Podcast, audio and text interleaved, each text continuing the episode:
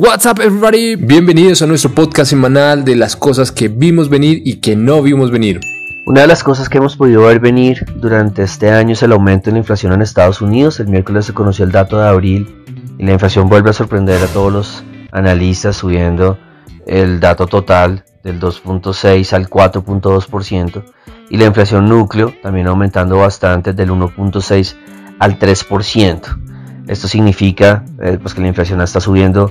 mucho más rápido de lo esperado. Nuestro punto de vista es que todavía quedan tres o cuatro meses, posiblemente hasta octubre, donde vamos a tener efectos bases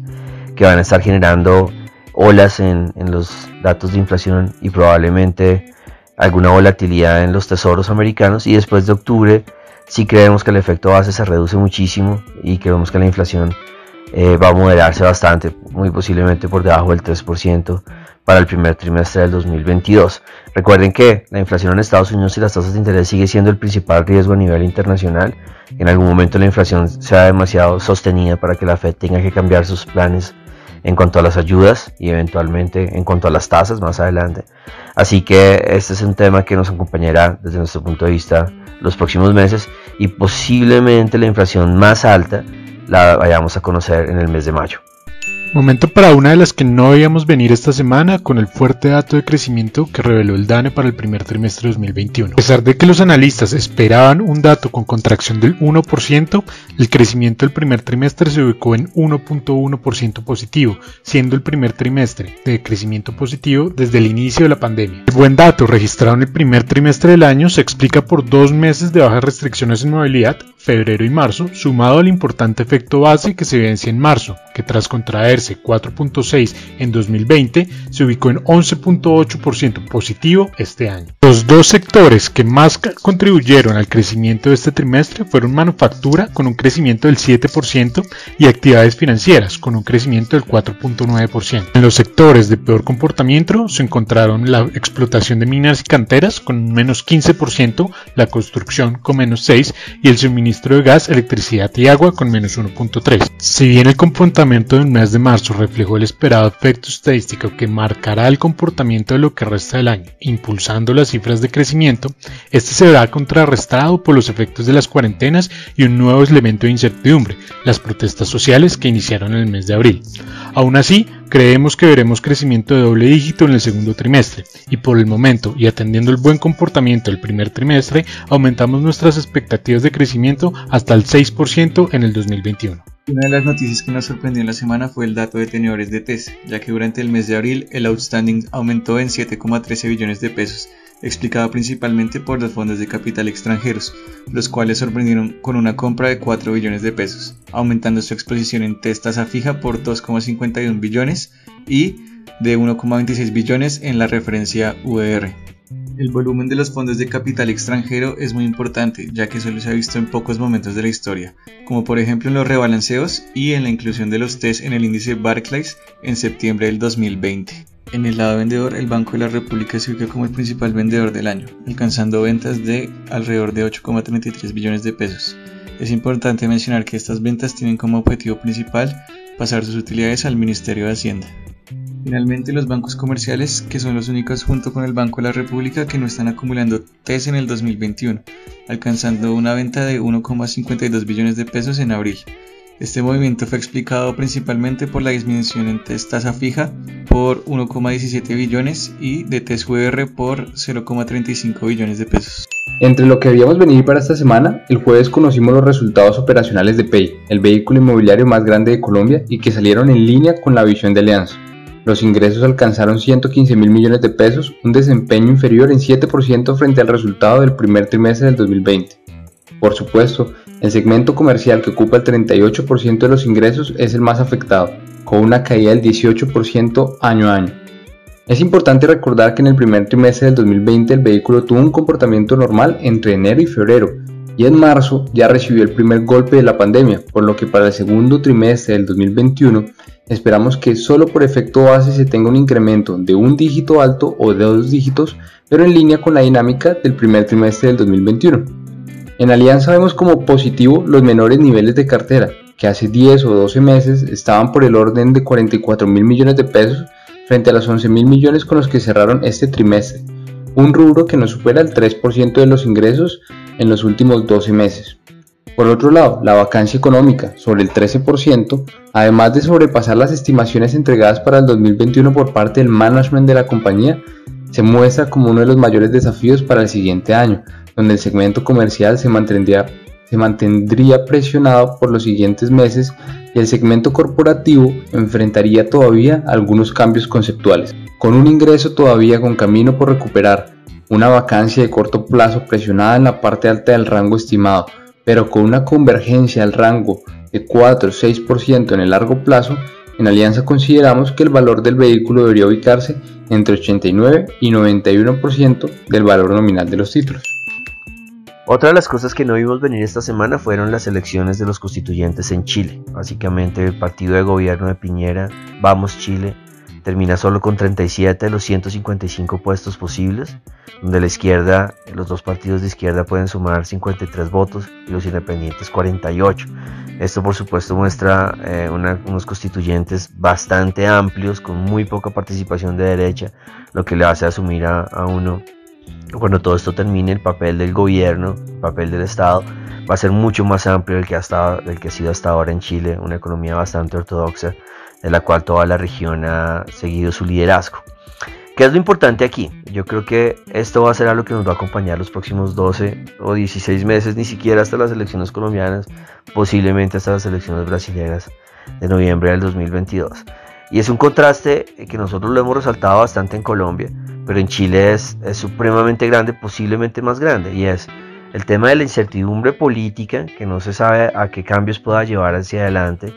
contra la fortaleza de, los, eh, de la economía y del entorno. Cada vez hay un entorno que favorece mucho nuestras economías, pero estamos pasando pues, por, un, por un ciclo de, casi una década de debilidad económica que está terminando en la región en procesos políticos importantes. Lo que nosotros hemos dicho es que para el caso colombiano, al final, cuando termine este viaje de uno o dos años de entorno político, eh, va a ganar el entorno económico. A Colombia le va a ir bien porque el entorno económico va a ser así de fuerte como el que estamos viviendo ahora. Para ir armando, pero esto obviamente es una teoría nuestra, todavía por supuesto habrá que ver cómo vamos y nosotros nos basamos mucho en lo que pasó a principios de la década del 2000. Por eso el rompecabezas lo podemos seguir armando con estos eventos que están pasando en el camino. Chile la economía, los mercados favoritos de todos los inversionistas este año, una de las monedas más fuertes del mundo, se enfrenta ahora a un tema político con el cobre en precios en los precios más altos de toda su historia en dólares. Imagínense adicionalmente con la devaluación del, peso chileno pues es mucho más. Así que es un contraste bien interesante ver cuánto tiempo puede durar el mercado vendiendo esta noticia de la constituyente dado el entorno tan fuerte que se está dando. Esto va a ser una, una pieza del rompecabezas. La vamos a juntar cuando llegue el momento de las elecciones peruanas el 6 de junio no importa si gana izquierda o derecha, nos va a ayudar mucho a construir este paralelo que nosotros hemos insistido, claro, hay unos cambios muy fuertes que se pueden dar de aquí a los próximos 12 meses o una volatilidad muy alta,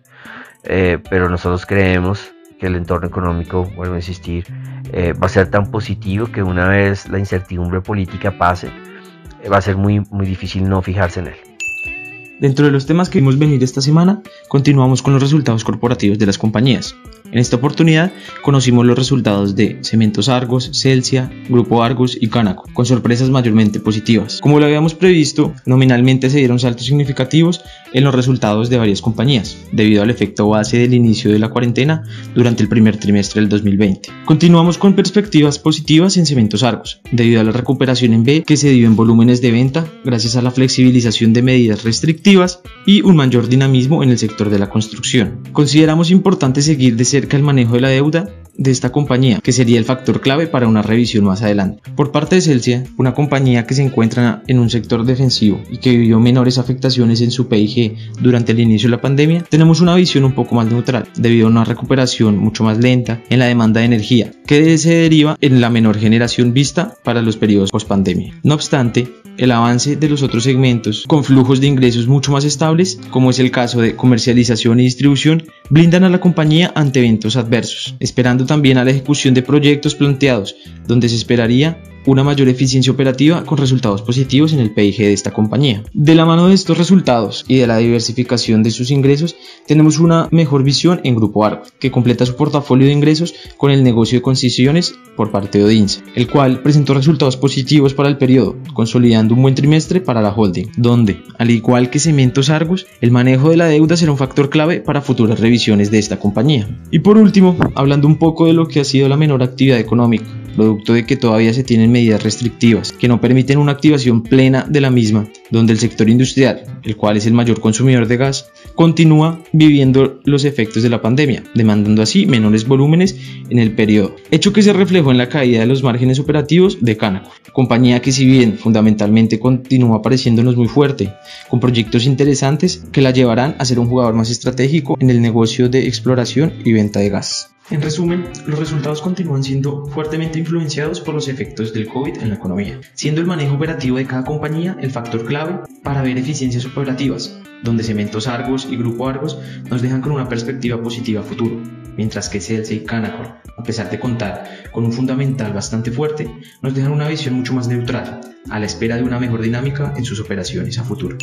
Y como ocasión de la semana escogimos al grupo más representativo chileno, Los Prisioneros, con una canción de 1990, donde ellos añoraban regresar al sur. Dadas las enormes similitudes entre naciones, es muy difícil imaginarse que tanto chilenos como colombianos no estemos viajando todos en el mismo tren. Central, segundo carro del ferrocarril que me llevará